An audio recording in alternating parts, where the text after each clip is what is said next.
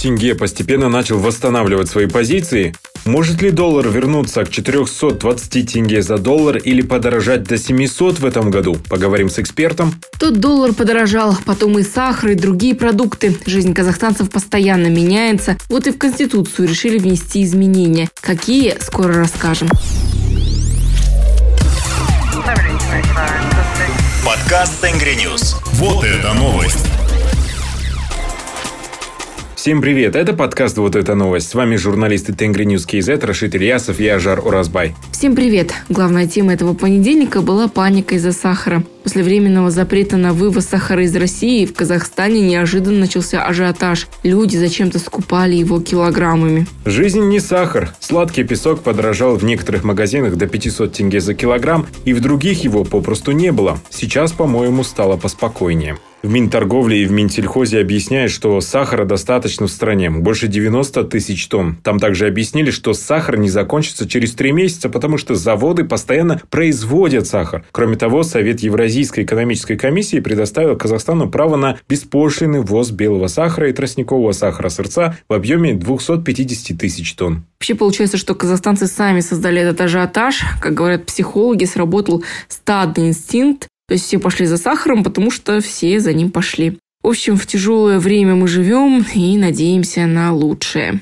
Такое будущее анонсировал нами президент Касым Жумар Токаев в своем послании. Он сделал ряд важных заявлений, которые обсуждали, кажется, даже в очередях поликлиники. Так Токаев запретил близким родственникам президента занимать высокие посты, причем поручил записать эту норму в Конституцию. Также он сказал, что глава государства больше не будет состоять в партии а также обязал выйти из партии Акиму, членов и руководителей Центральной избирательной комиссии, счетного комитета и Институционного совета. Кроме того, Казахстан должен перейти от суперпрезидентской республики к президентской с сильным парламентом. У нас еще появится Конституционный суд, туда смогут обращаться граждане Казахстана, ну и казахстанцам теперь будет легче создать свою партию. Порог членов партии снизят с 20 тысяч до 5 тысяч. А теперь к изменениям, которые обсуждали даже школьники. Не зря, потому что их, наверное, внесут в учебники по географии. В общем, теперь у нас будет 17 областей и 3 новых города республиканского значения. Токаев предложил в Семейском регионе образовать Абайскую область, ее центром станет город Семей, создадут Улытаускую область центром в Жесказгане, а часть Алматинской области теперь займет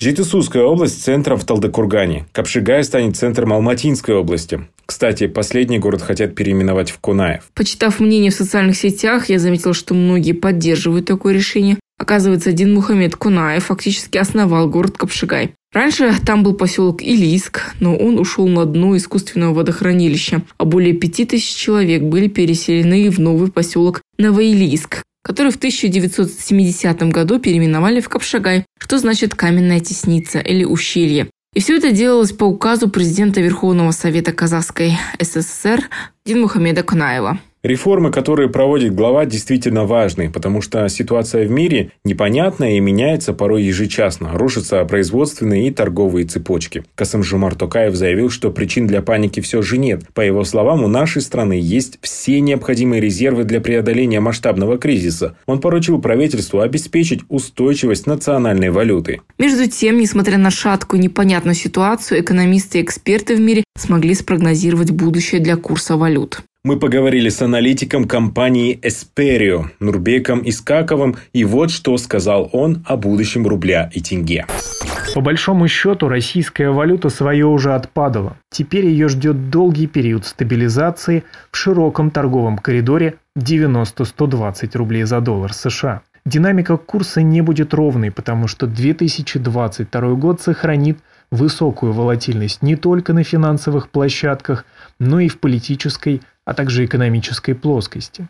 Есть повышенная вероятность того, что ситуация на российском финансовом рынке уже в апреле-мае начнет стабилизироваться. Причиной этого может стать длительная пауза или даже завершение спецоперации России в Украине с последующим достижением договоренностей двух сторон или близости к ним. При таком варианте развития событий, который можно назвать базовым, рубль будет склонен к локальному возврату курсовым уровням на момент начала спецоперации в Украине 24 февраля. Это район 85-90 за доллар США, который может быть достигнут уже в мае. К сожалению, удержаться на этих уровнях российской валюте будет очень сложно, потому что удар от ядерных санкций по российской экономике уже нанесен, и негативные последствия в течение 2022 года будут проявляться все более заметно. Поэтому после мая-июня курс российской валюты будет склонен к новой волне ослабления до 115-125 рублей за доллар США к концу года. Для курса национальной валюты Казахстана перспективы выглядят схожим образом. Санкционный удар по России через тесные торговые связи задела казахстанскую экономику, так что после укрепления курса тенге до 465 470 за доллар США примерно к концу мая, казахстанская национальная валюта вновь начнет снижение, которое к концу 2022 года может вернуть курс к мартовским минимумам а, в 515-525 за доллар США.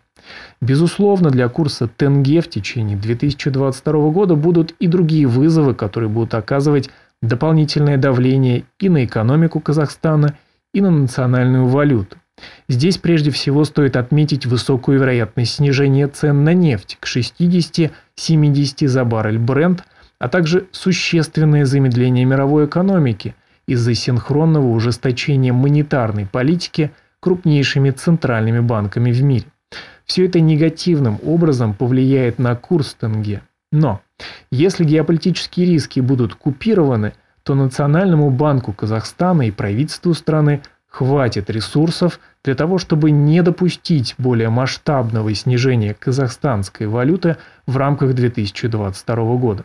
В худшем случае, если экономический спад в мире и снижение цен на нефть окажутся более сильными, то курс тенге немного обновит минимумом а, марта в 525 тенге за доллар США в конце года, но не более того. Апокалиптических курсов вроде 700 тенге за доллар США в ближайшие годы мы не ждем, вероятность таких сценариев крайне мала.